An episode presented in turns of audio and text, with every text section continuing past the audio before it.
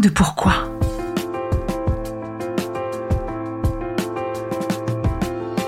Écoutez bien.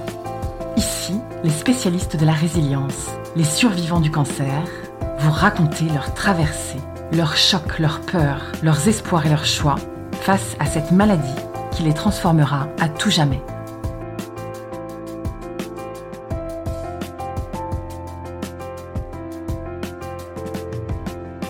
Je m'appelle euh, Yannick, j'ai 69 euh, ans, je suis marié, un enfant, euh, trois petits-enfants, que j'adore d'ailleurs et qui sont très conscients de ma maladie. je suis journaliste dans les nouvelles technologies. Mon cancer de la prostate a été diagnostiqué il y a maintenant quatre ans par une banale analyse de sang et donc après tout s'est enchaîné puisqu'il avait commencé à métastaser donc il fallait un traitement plus lourd euh, à base de chimiothérapie. Donc c'est c'est pas tout à fait un cancer de la prostate parce que c'est une tumeur qui s'est implantée sous la prostate mais qui profite de la prostate pour véhiculer euh, euh, des cellules cancéreuses à l'intérieur du corps et en particulier toucher mon système osseux.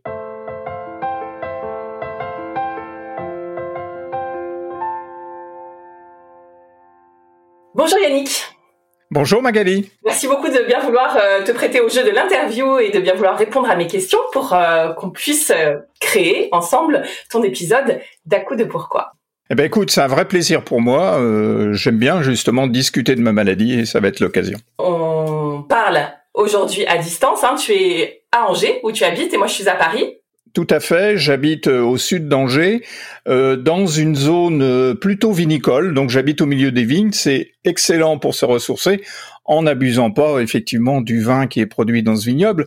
Mais euh, j'aime bien cet environnement parce que c'est toujours très agréable, surtout en cette période automnale où les, les, paysages sont magnifiques. Et, les couleurs doivent être superbes sur la vigne. Ah complètement. Euh, et en plus j'ai l'avantage d'être euh, pilote de professionnel de drone, donc je me régale pour faire des photos aériennes au-dessus du, du vignoble, puisque c'est une de mes passions, la photographie.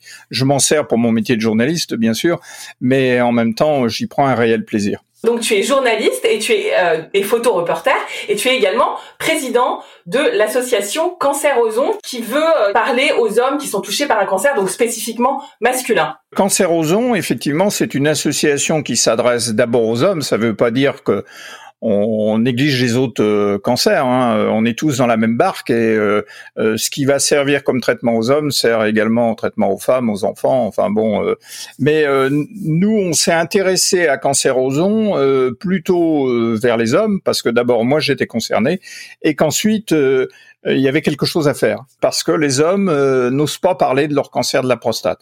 Il y a deux cancers chez les hommes principaux, euh, typiquement masculins, la prostate et le testicule. Autant le testicule, ça gêne personne d'en parler puisque avec un testicule en moins, on peut vivre, procréer, euh, éventuellement se faire poser une prothèse si, si ça provoque euh, une gêne. Mais euh, c'est différent du cancer de la prostate puisque ça atteint des personnes souvent plus vieilles. Et derrière, il y a un, certain nombre de choses qui font un peu peur, la perte de, de la sexualité, de la virilité, qui sont liées au traitement, puisque le cancer de la prostate, c'est un cancer hormonodépendant qui agit principalement sur la testostérone, donc l'hormone euh, qui, rend les hommes plus virils. Et donc, euh, à partir de là, euh, ce traitement provoque des perturbations chez les hommes qui ont peur, qui ont honte d'en parler. C'est plus facile de parler de ces conquêtes sexuelles accoudées à un bar que le contraire. C'est vrai que chez les hommes, c'est compliqué. C'est un tabou pratiquement en fait. On n'entend pas beaucoup d'hommes s'exprimer sur le sujet. T'es le premier, tout simplement, dans, dans ma série d'épisodes, ouais. Alors, euh, il y en a d'autres. Hein. Depuis, j'ai fait des émules, c'est tant mieux. Euh, il y en a plein d'autres qui me contactent et qui me disent, bah, euh, t'as ouvert la vanne et donc nous aussi, on a envie d'en parler. Et je trouve ça plutôt bien parce qu'il n'y a pas de raison de ne pas en parler. Euh, c'est pas une maladie honteuse, si tant est qu'il peut y avoir des maladies honteuses. C'est une maladie comme une autre qui a ses inconvénients, comme on pourrait être handicapé d'un bras, d'une jambe. voilà, on a un organe qui est en difficulté, qui est atteint par une tumeur cancéreuse, euh, il faut le traiter et euh, bah, il faut pas hésiter à en parler parce que l'isolement ça sert à rien. Euh, en fait, ça peut induire derrière un système dépressif. Euh, certains hommes, ils en ont tellement honte qu'ils préfèrent mettre fin à leur jour.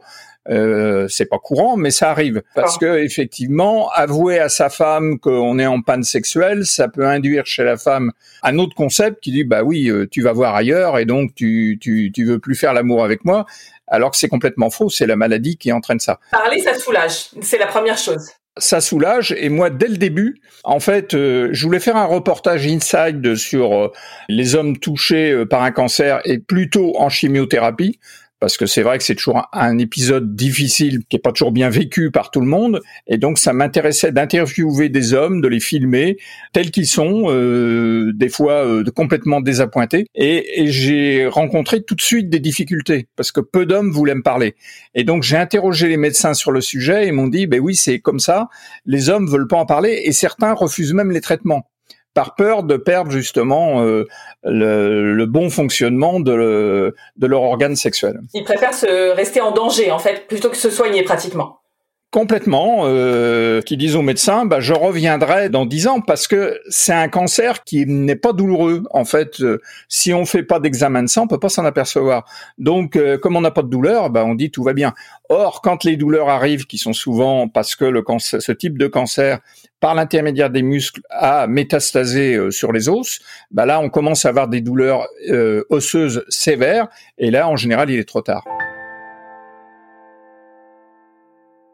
Et donc c'est toi le sujet qui nous intéresse aujourd'hui, Yannick. Est-ce que déjà tu peux nous dire comment ça va aujourd'hui? Eh ben écoute, euh, je suis euh, en deuxième vague de chimiothérapie après euh, trois ans et demi de rémission, malgré le traitement en hormonothérapie que j'ai pu avoir pendant ces trois années, qui était prévu normalement pour deux ans et qui a duré deux ans de plus, ce qui n'est pas plus mal. Tout ça parce que je l'accompagne par des activités physiques pour euh, me sentir mieux. Donc je suis reparti pour une deuxième série euh, en chimiothérapie la même qu'il y a quatre ans, donc je la connais bien, euh, avec d'autres difficultés parce que le corps s'est habitué, donc euh, le traitement est pas tout à fait pareil. Bon, ça a été difficile comme toutes les chimiothérapies dans les jours qui vont suivre l'injection. Euh, on ressent une énorme fatigue. Ça m'a pas empêché d'aller marcher dans les vignes pour me sentir bien. Et aujourd'hui, ça va beaucoup mieux. Et donc j'ai l'avantage d'avoir une chimiothérapie qui se renouvelle toutes les trois semaines, donc ça me laisse le temps de récupérer avant la prochaine. Donc je dirais que bon, dans ma tête, je suis bien. Est-ce que tu peux nous raconter, euh, tu as eu deux annonces, est-ce que tu peux nous raconter déjà la première annonce de ton cancer? Comment ça s'est passé? Bah plutôt mal, comme tout le monde. Mhm. En fait, quand je l'ai appris euh, après une IRM. Pourquoi l'IRM déjà? Ça a été détecté par euh, un examen de sang euh, avec euh, le calcul d'un antigène spécifique qui s'appelle le PSA, qui mesure l'activité de la prostate. Cette prostate doit avoir une activité qui est comprise dans des limites. Quand ça dépasse ces limites, il y a suspicion d'une anomalie et éventuellement d'un cancer. Ça, ça a entraîné automatiquement une IRM de la prostate pour voir euh, s'il y avait quelque chose. Et là, ils ont découvert euh, une tumeur de 3 cm euh, placée sous la prostate et à cheval sur les sphincters urinaires. Et donc, bah, ça a entraîné derrière des prélèvements dans la prostate pour vérifier si cette tumeur était cancéreuse parce qu'un fort taux de PSA induit pas obligatoirement un cancer. C'est une anomalie, mais pas obligatoirement un cancer. Et donc, euh, on a tout de suite vu qu'effectivement, il y avait cancer. Et au départ, euh, comme c'était très localisé, euh, mon urologue m'a dit, bah, c'est quelques séances de radiothérapie et on devrait en venir à bout.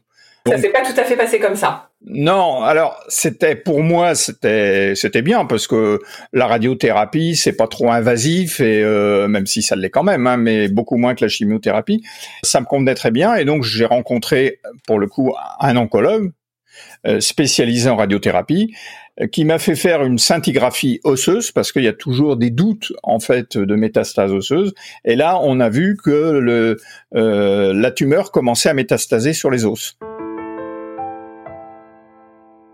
Lors de la première annonce. Oui, oui. Alors effectivement, euh, si au début je l'ai mal pris parce que je me disais bon, euh, on meurt tous de quelque chose, hein, mais euh, quand on apprend qu'on a un cancer, tout de suite on pense à la mort, quoi. On se dit c'est la fin, quoi.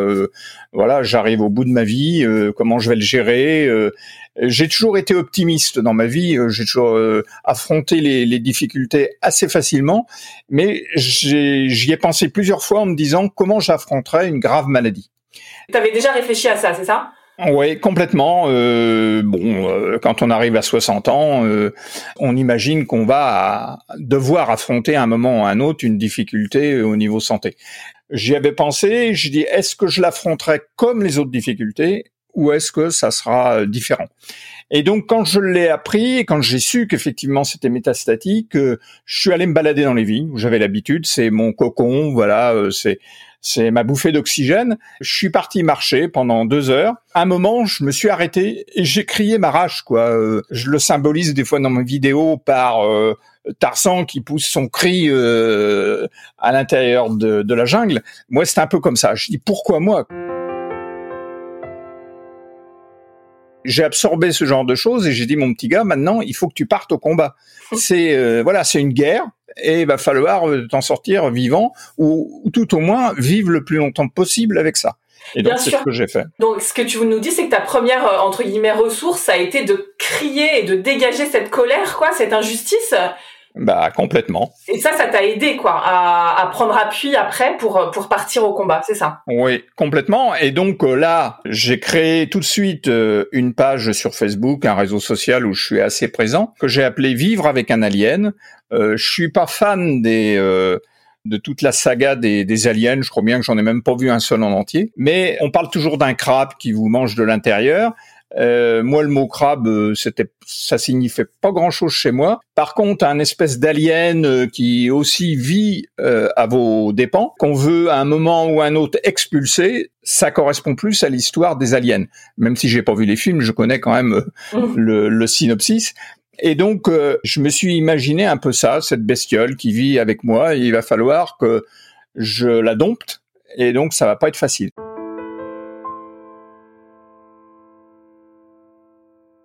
J'ai créé cette page Vivre avec un alien. Dedans, je décris tout ce que je vis au jour le jour pratiquement. Je fais des directs pendant la chimiothérapie, euh, euh, j'interpelle des gens, euh, voilà. Ça plus le cancer aux ondes, tu t'es dit, euh, je vais m'exposer, j'ai besoin d'être entouré, j'ai besoin de raconter, j'ai besoin de parler, c'est ça? Oui, oui, il fallait que, fallait que ça sorte, quoi. je peux pas rester, je suis pas d'un naturel à rester discret chez moi. Je pense que je supporte très mal. D'abord, il fallait que j'en parle autour de moi. J'ai eu des retours de gens qui m'ont soutenu, d'amis, et, et tous ces messages de sympathie euh, j'ai senti que ça me faisait du bien. D'accord pour dire que euh, quand on aide les autres, on se répare quelque part un peu soi-même. Oui, complètement. Hein, c'est, on a besoin de cette énergie, quoi. Il y en a qui m'envoient des ondes positives. Bon, c'est c'est symbolique, mais n'empêche que quelque part, euh, on a l'impression de les ressentir, quoi. Ça compte. Et et, et ça compte. Et à chaque fois euh, que je je vis un moment fort de, et difficile, je reçois d'autant plus de messages qui maintenant s'accompagne de messages de gens qui me disent ben nous on est dans la même situation et on est content que tu en parles parce que nous on n'ose pas le faire. Donc tu le fais pour nous. Donc quelque part je suis un peu leur porte-parole. Tu fédères voilà. Donc euh, bon c'est comme ça hein euh, je vais pas me réinventer, mais ça a toujours dans ma vie, ça a toujours fonctionné comme ça. Et euh, l'association, euh, c'était assez amusant parce que quand j'étais journaliste pour un, un magazine d'information de la région d'Angers, à une époque était un, un journal d'information générale. Euh, moi, je traitais euh, souvent de la partie culturelle et j'avais interviewé plusieurs fois un groupe de musique qui reprenait euh, les musiques de Pink Floyd. Il se trouve que je suis fan de Pink Floyd et donc c'est pour ça que j'aimais bien les écouter. Et quand je suis tombé malade, ils l'ont vu mon ma page sur Facebook, ils m'ont interpellé, ils dit nous on aimerait organiser un concert pour toi. Ah là là Alors ça c'est fort quoi euh, quelque part. Je me suis dit bon calmons-nous, je suis pas le seul dans ce cas-là. Donc euh, plutôt que de le faire pour moi, on va le faire pour tout le monde. Donc euh, on a travaillé ensemble avec ce groupe, on a invité d'autres groupes et c'est comme ça qu'on a décidé de créer l'association en se disant le concert va nous servir pour notre notoriété, ça va permettre d'en parler, d'attirer des gens, de fédérer et ensuite on va mener des actions avec des entreprises pour qu'à l'intérieur des entreprises, elles puissent faire passer le message auprès des hommes. C'est comme ça qu'on a travaillé et on travaille toujours avec, euh, par exemple, Scania. Et donc, euh, voilà, le système était enclenché et l'association faisait son travail de collecter des fonds pour aider euh, des, des chercheurs, des soignants, des, des accompagnateurs sur des projets locaux qui vont permettre de d'améliorer soit le confort, soit euh, les protocoles, soit d'améliorer tout le processus de soins des hommes ou euh, pour les accompagner, euh, pour qu'ils se sentent mieux dans des, des épreuves sportives ou de santé. voilà. Donc on aide des, des, des, structures locales, alors qui sont souvent des centres de cancérologie ou des unités de cancérologie, mais ça peut aussi être d'autres associations, comme on l'a fait la première année. On organise des événements, on collecte des fonds et on les reverse en sachant que ça permettra d'améliorer euh, la situation des hommes. Et alors, revenons à toi. Tu nous as raconté l'annonce de ton cancer de la prostate. Est-ce que tu peux nous euh, parler de la chimiothérapie, puisque tu en es déjà donc à ton deuxième cycle, hein, si je comprends bien. Donc la chimiothérapie, c'est quelque chose que tu as vécu plusieurs fois. Est-ce que tu peux nous donner ton sentiment sur cette, euh, cette thérapie Comment tu la vis Comment tu l'as vécu la première fois et maintenant? Est-ce que c'est différent la première fois, j'y allais, euh, je savais pas ce que c'était, hein, donc euh, tout le monde disait "Ah, oh, la chimiothérapie, tu vas être malade, euh, c'est compliqué." en général, les gens qui ont de la chimiothérapie, c'est que c'est presque du soin palliatif. non, c'est pas tout ça. C'était peut-être le cas il y a il y a une dizaine d'années, hein, c'est pas si vieux que ça. Aujourd'hui, les processus de chimiothérapie se sont extrêmement bien améliorés, ils sont encadrés, et donc on souffre pas particulièrement d'une chimiothérapie. C'est une injection euh, qui dure euh, une heure, hein, euh, en goutte à goutte, dans une chambre au centre de cancérologie. Et pendant cette heure, il se passe rien d'extraordinaire. En fait, la chimiothérapie, l'objectif, c'est d'irriguer tous les vaisseaux sanguins, des artères jusqu'aux plus petits vaisseaux, pour euh, tuer toutes les cellules cancéreuses là où elles sont. Ça provoque un arrêt instantané et donc des métastases qui sont liées, mais c'est pendant la durée de la chimiothérapie. Après, il faut d'autres traitements pour éviter que ça revienne le plus tôt possible. Pour solidifier. Euh, voilà. Mais euh, la chimiothérapie, aujourd'hui, il faut pas en avoir peur comme on pouvait en avoir peur il y a dix ans. Alors, effectivement, ça fatigue énormément, surtout dans les jours qui suivent, parce que en général, quand on fait de la chimiothérapie, ça réduit le nombre de globules blancs, donc on devient euh, ce qu'on appelle aujourd'hui immunodépressif, c'est-à-dire que on est sensible à toutes les maladies. Est-ce que tu as perdu tes cheveux, je me demandais? Alors non, j'ai alors pour une raison très simple, j'ai toujours eu de la chance dans ma vie malgré tout. même si j'ai eu j'ai un cancer, j'ai quand même toujours une petite étoile qui fait que quand je suis arrivé, j'avais euh, malgré mon âge, j'ai pas de calvitie. Donc euh, j'avais une belle chevelure et euh, l'infirmière qui m'a qui m'a vu, euh, elle m'a dit écoutez, ça serait dommage que vous perdiez vos cheveux. Donc il y a une technique très simple. On va vous mettre un casque réfrigérant. La chimiothérapie attaque tous les plus petits vaisseaux tout de suite, c'est-à-dire au moment de l'injection. Mmh. Et en particulier, elle s'attaque au bulbe des cheveux. Et le fait de refroidir en fait la boîte crânienne, ça permet de faire rétracter ces bulbes et de les rendre euh, moins exposé à la chimiothérapie. Et ça a marché euh, alors pour toi? Alors ça n'a pas marché la première fois parce que j'ai perdu un peu de cheveux. cest euh, trois jours après, je me suis passé la main dans les cheveux, il y avait des touffes qui partaient, et je me suis dit ça y est, c'est le début de l'alopécie. Et donc j'ai cherché sur des sites spécialisés, et en fait, je me suis aperçu qu'il fallait que les cheveux soient très très courts pour que ça fonctionne. Ah. Parce que sinon, quand on a les cheveux un peu épais, ça fait une protection le froid agit pas comme il devrait agir. Donc ah. maintenant, je le sais, je vais me faire couper les cheveux avant. Donc la deuxième fois, la deuxième séance de la, première série, je me suis fait couper les cheveux très courts, pas rasés mais euh, très courts, et là ça a fonctionné. J'ai pas perdu de cheveux. Tu veux dire que tu as fait toute ta première euh, chimiothérapie en gardant euh, les cheveux que tu t'étais coupé courts, c'est ça? Voilà. Et là, je suis reparti pour faire la même chose, c'est-à-dire que là, je l'ai fait dès la première séance. Je suis allé chez mon coiffeur, j'ai dit me coupe ça le plus court possible. Et je fais pareil pour les, mains et les pieds, puisque euh, les ongles sont particulièrement touchés et ça peut les faire tomber pendant les séances de chimiothérapie. Donc il y a deux choses, c'est que eux aussi, il faut les refroidir pour pas qu'ils soient touchés à la racine.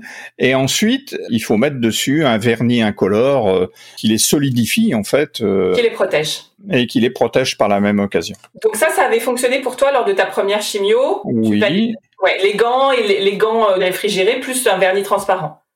Alors, sauf que depuis, puisque tu me posais la question entre la première et la deuxième, je suis devenu un peu plus frileux des mains. Donc euh, là, ça a été extrêmement compliqué pour les mains.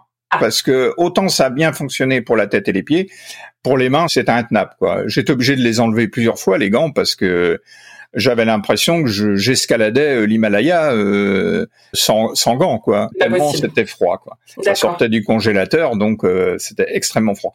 Et en fait, je me suis acheté depuis des gants très fins faut isoler les mains de, du contact avec le, avec le froid. Une petite astuce, des gants plus fins pour protéger quand même, pour pouvoir y arriver, quoi. Parce que oui, et c'est vrai que quand on questionne les femmes, elles disent souvent le casque réfrigérant, c'est souvent proposé aux femmes, hein, ça fonctionne pas.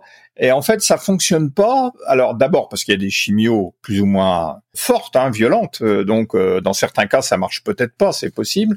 Mais souvent parce que les femmes se font pas couper les cheveux. Pour que ça soit vraiment efficace, on met une charlotte euh, entre les deux.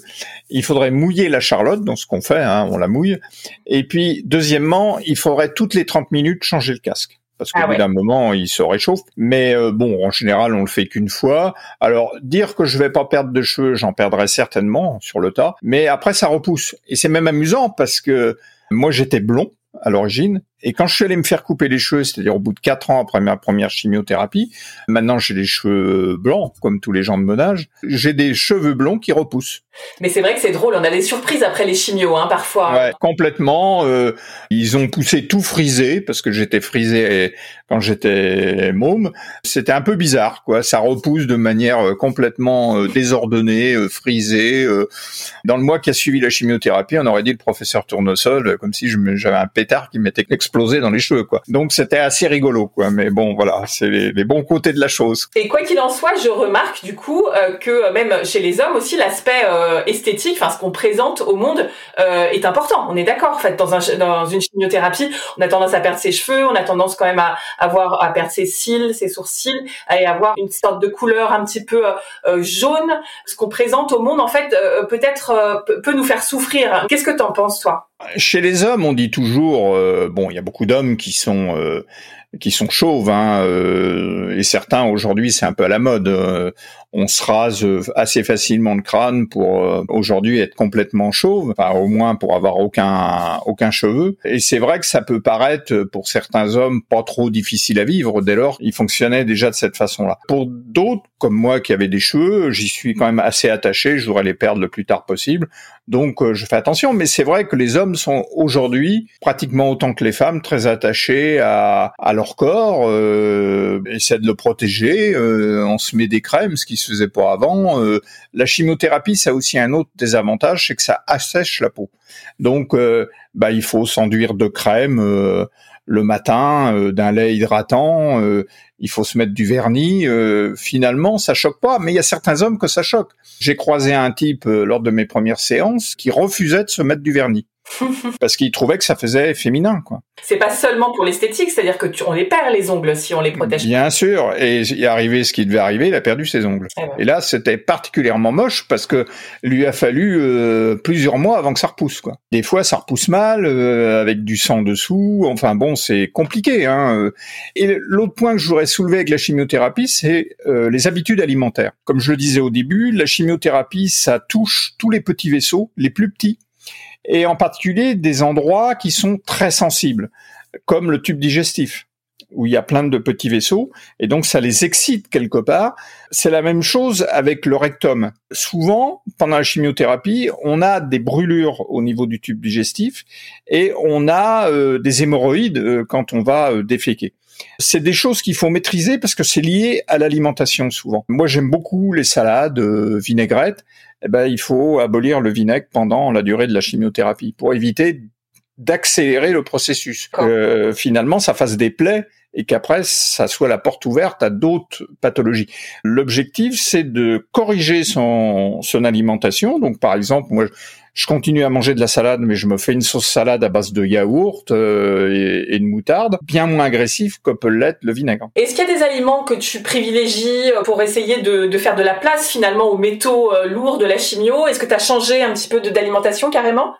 Alors, je l'ai changé depuis quatre ans parce que euh, quand on a, comme c'est un cancer hormonodépendant, donc on traite euh, la testostérone et donc euh, on fait ce qu'on appelle une castration chimique, ça c'est le terme scientifique. C'est un abaissement de la testostérone pour éviter qu'il y ait une trop grande propagation des cellules cancéreuses à l'intérieur du corps. Comme toute castration, ça a tendance à faire grossir.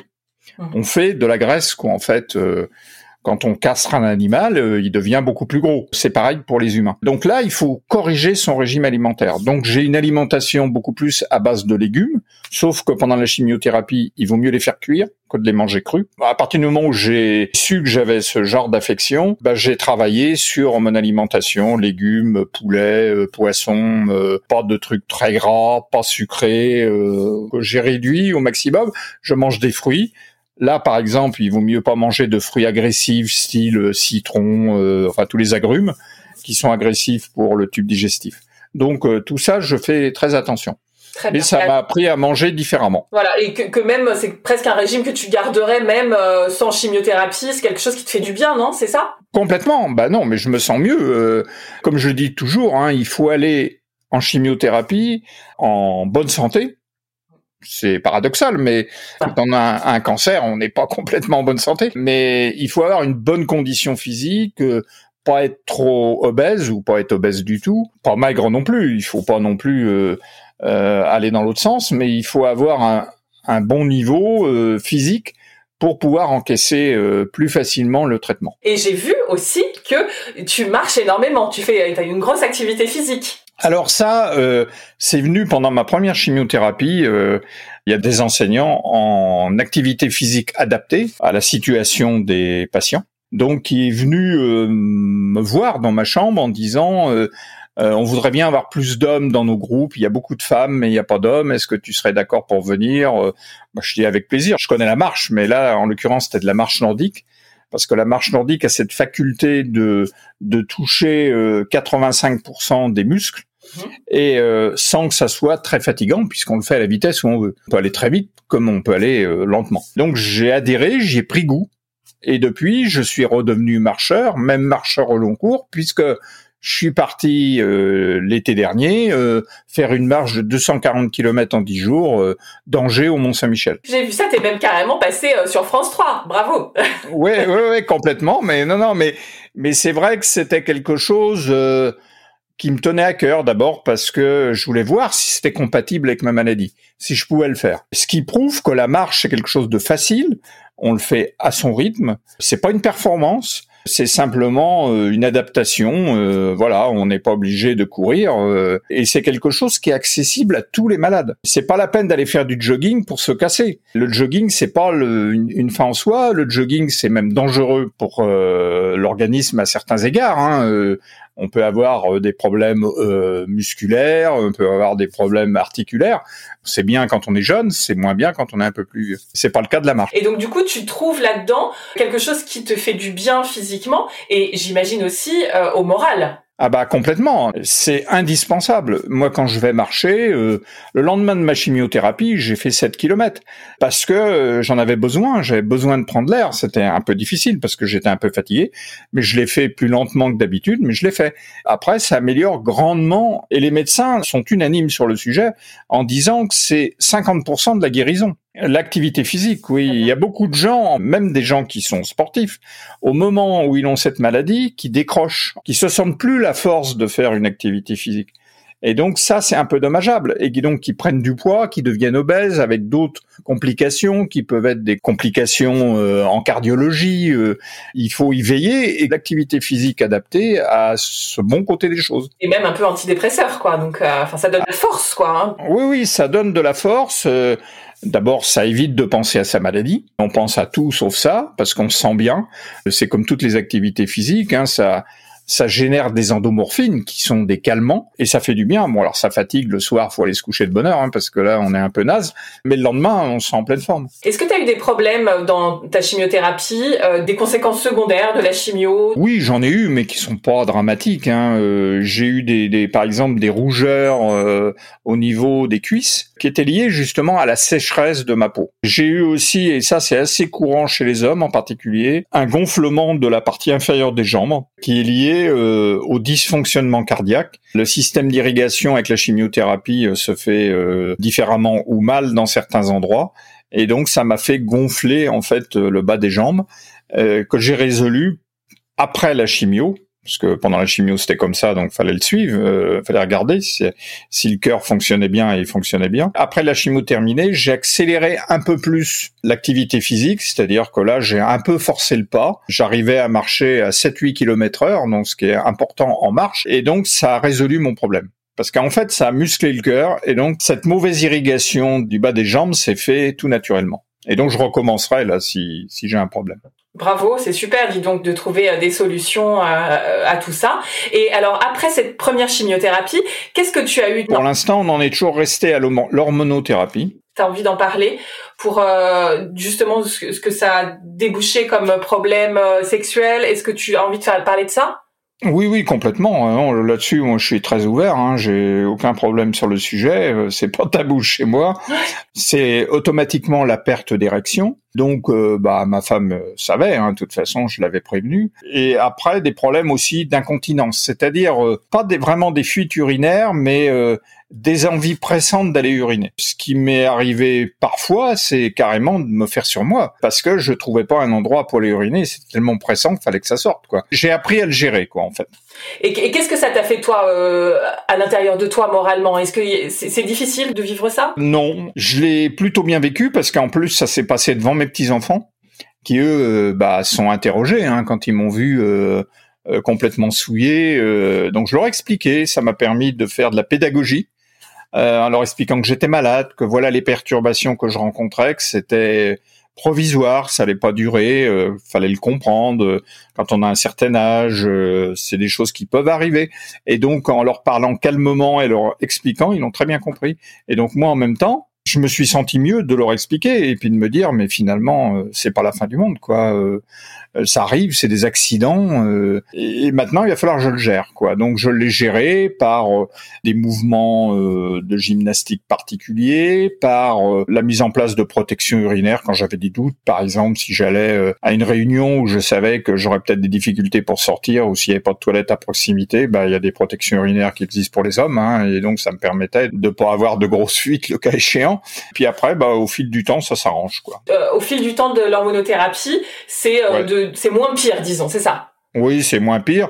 Alors ça, ça vient parce que la prostate augmente de taille et vient s'appuyer sur la vessie et donc on n'arrive pas à vider totalement notre vessie. C'est pour ça que c'est un peu compliqué et puis je pense que la tumeur étant implantée sur les sphincters, de temps en temps, elle doit exciter un peu aussi les sphincters. Et encore une fois, euh, parler euh, pour soulager, donc euh, parler à tes petits-enfants, parler à ta femme, j'imagine, pour tout ce qui est virilité, justement, qu'est-ce que tu dirais aux autres hommes? Justement, parler, communiquer? On a intérêt à en parler, c'est comme tout le reste. La communication, c'est très bien que si on expose un problème, les gens d'une manière générale vont mieux le percevoir. C'est pas la peine de se placer dans le déni. Aujourd'hui, tout se sait.